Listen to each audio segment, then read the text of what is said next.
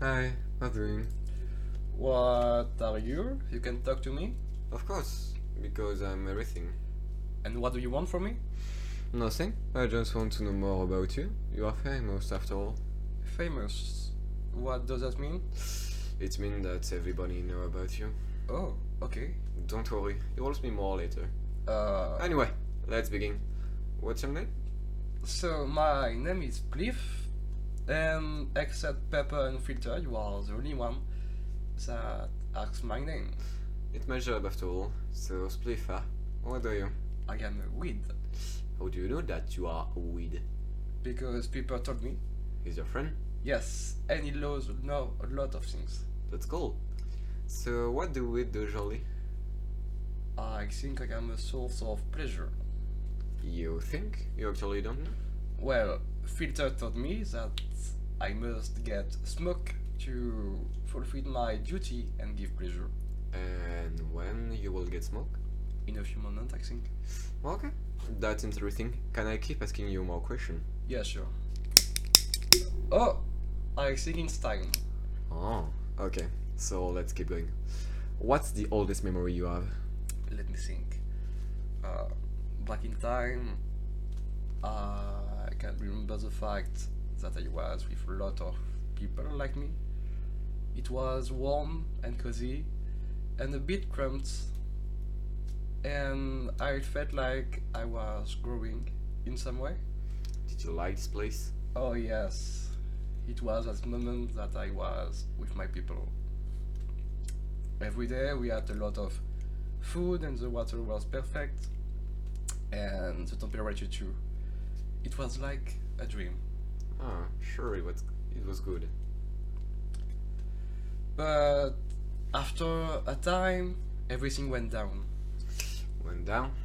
Oh, why? because my people and I got separated from each other. It was like an attack. Someone attacked you? Yes, we were tear out of our foundation, our home. Why? I don't know.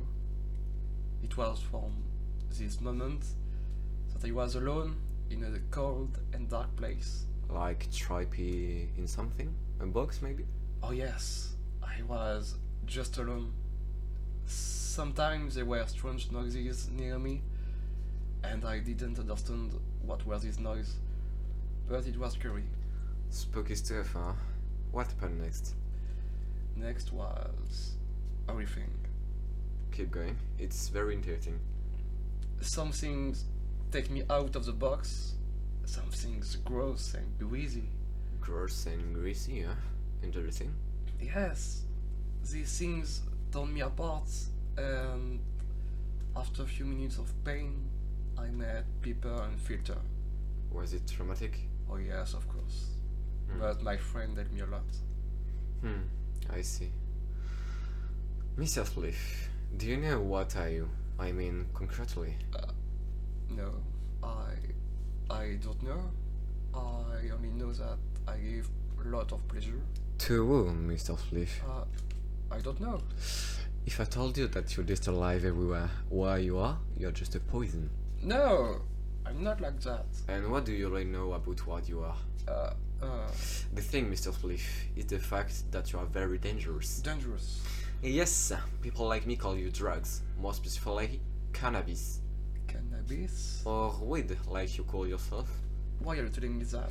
Because I want to know what you did to my people. You may give pleasure, but after this few minutes of pleasure, you want more. You always want more, and it is the problem.